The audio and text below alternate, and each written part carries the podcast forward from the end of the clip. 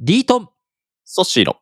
ラジオ歴史小話じゃかじゃかじゃかじゃかじゃか思わずシェアしたから歴史の話、ちょ、ちょっとでいいの待って待って待って。はいはい、どうしたのあの、今日、まあ、前回、さまざまな刑罰について、まあ、見てきたじゃないですか。前回怖い話でしたね。そうです前回本当おどろおどろしい感じのエピソードで本当に聞きづらかったんじゃないかなと思うんですが今日もそれに続いてギロチンのテーマを扱うのにちょっと明るすぎない ですかなぜならね、ギロチンっていうのは、はいこれは理想的なね、人道的な死刑方法近代の科学近代社会が生み出した H なのだよえそしてザキ君いやいやえ待ってください僕ら思って思い描いてるギロチンってそんなイメージありましたっけあーねやっぱりね怖いとか痛いとか、まああれはやっぱり首をねこう、うん入れてそうですよねなんかシャキーンって、ねうんしかも斜めになっているあ歯がね歯がねもうなんか4 0ンチぐらいの幅でもうこれが綺麗にあ首落としてくれそうだという見た目からもはい、いかついうんし、大きいしね大きさもそうですねなんかぶっとい柱2本の間に挟まれてそこに首を入れて挟まということなんですがもともとまあこれ皆さんも多くの方ご存知だと思うんですけれども、ギロチンが発明された場所うんっていうのは一体どこかというとこれフランスじゃないですかそうですねうんやっぱりフランス革命、まあうんあのマリー・アントワネットとか、まあうんルイ16世なんかも、はい断頭体の梅雨とうんかはということでこのギロチンによって首を落とされ、うんその後その首が持たれてさらされてと。はい。いうことだったりするわけですけれども、まあやっぱりフランス革命とギロチンとうんいうのが非常にこう密接不可分に、うんえー思われてると思うんですが、まさにこのフランス革命はいで、えーギロチンというのはうん採用されていくわけなんですがはい、もともと人を殺す、うん。まあ、死刑っていうのはね、はいまあ、合法的というか、はいあ国、社会、えーうん政府による、うんえー殺人とはいいうことですけれども、人を殺すってはい。やっぱり大変なわけですよ。ああ。まあ、いざじゃあ死刑しようって言って簡単にそれが出行できるわけじゃないと。簡単にね、うん例えば僕がうん。 「あーそし殺してやりてえうん。ぶち殺してやりてえ」って思った時に、うやん。っぱ難しいんだよあね。あ。でこう相手をどううん。殺すかとうん言った。ら。だからまあ銃殺刑とかね、うんあのーギロチンを使わない現代とかで銃殺とか、はいまあ。いろいろあったりするけれども、はいやっぱり確実に相手を死に至らしめるあー一撃で。一撃で。一瞬で。そのうん死刑のポイントっていうのは何かというと、はい。死刑なんだよね。うん。要は死、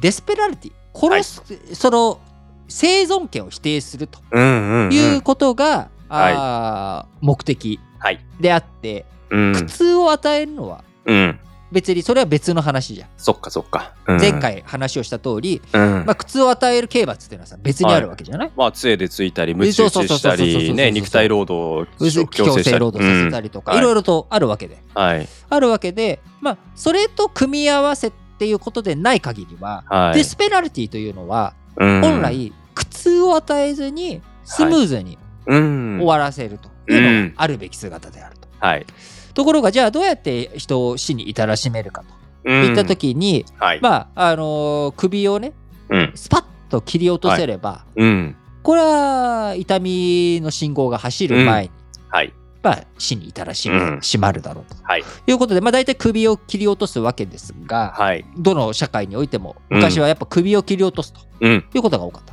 はい日本だとねまあやっぱり切腹の解釈もしっかり、うん斬首もしっかり、ま確かあ、日本刀でスパッと切っていくとはい。いうことですが、はいやっぱあれ達人技なわけですよあ誰もが刀を振り下ろせば、バシッと一瞬で終わらせられるわけではないそう。いうわけじゃないんだよ僕がね組織の首を切り落としたい と思ってもそんな力量私目にはございませんリートンの貧弱な体では、じゃあおい到底でき意ま外せん。とやいるよや いや、やんなくていいよ。やんなくていいよ。なんだけれども、あのーヨーロッパでも斧を使ったりとかはいしてるだが、やあっぱりそう簡単にね、あ。うん。いかないということと、うん。その、ひぎ、その、一日にね、うん。何人もはい。そっ処か。分できないと。うん。で、革命の中、はい。やっぱりこのフランス革命というところはでい人間社会近代へとなっていく、うん。我々は理性的にやっていくんだという時にやっぱりデスペナリティという、要は肉体に苦痛を与えたりとかっていうのはうん野蛮だと、うん。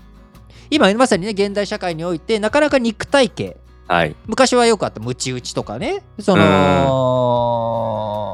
相手を殴ったりとか、はい。まあ、そういったもの野蛮うん。いや見てるのに本当耐えないですよね。我々ね、うん昔はそれがねあのエンターテインメントになってしまっていた時代というのもあったりするわけです現代においては、うん。そんなね子供が折檻されるってはいう、い。お尻叩くっていううんのすら、昔は「クレヨンしんちゃん」でねいくらで も「クレヨンしんちゃん」お母さんに、えーお尻叩かれてうるん。んだけれども、はまあい。、今はそれですらよ,、はいろしくないと子供に対しての刑罰っていうのもはい肉体刑、えー程度くらい、まあスポーツ選手でも罰走、うん。はうんね、罰だから走ってこいっていうのも、うんこれもあんまりよろしくない、いはいはい。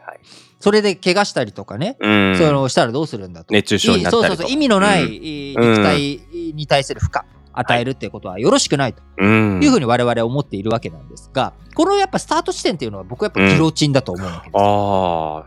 あ。確かに、まあ、フランス革命家だともう本当に日々たくさんの人たちがね死刑に処されていく、でもそれを処す ためのそうそうためにも執行側のなんかり頭数というか人が人手不足というもかあるしでそれも見目に耐えないというかででしかもそれを苦痛を与えるべきれではないっていうことをはいうんやっていくと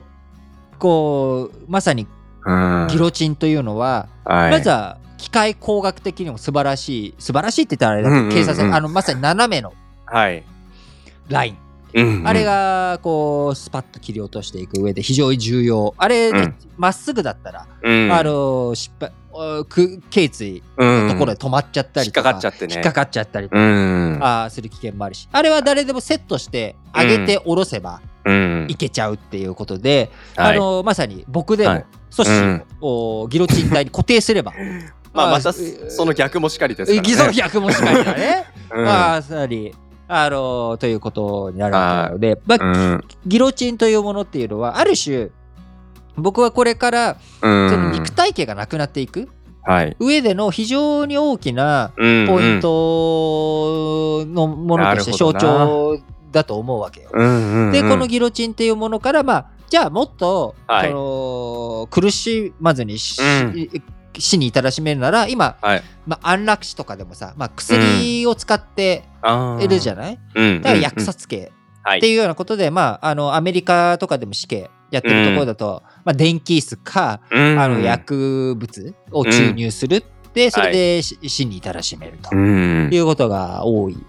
くなっていくわけなんだけれどもやっぱりすごくそのギロチンっていうのは見た目もおどろおどろしいし、まあ、首をを切り落とすっていうことで、えー日本のね、あのー刀で首を切り落とす、あるいは斧で首を切り落とすヨーロッパ、うんあーとかと比べて何も変わってないじゃないかというわけなんだけれども、そこにやっぱりねフランス革命の近代化の精神っうんていうものがやっぱ見え隠れしてるというかなるほどなうんあ